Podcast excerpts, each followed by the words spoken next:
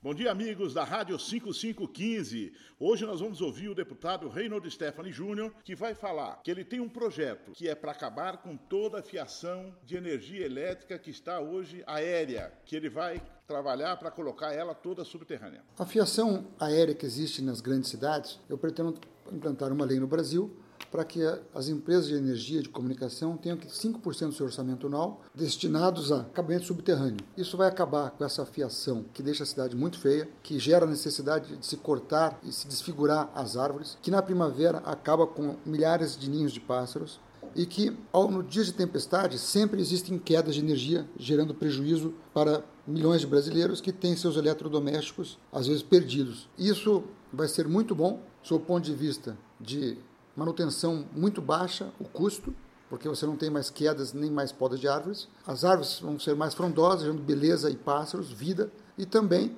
é, a parte estética, que essa fiação que hoje, na minha opinião, é muito feia, desaparece. Destinados a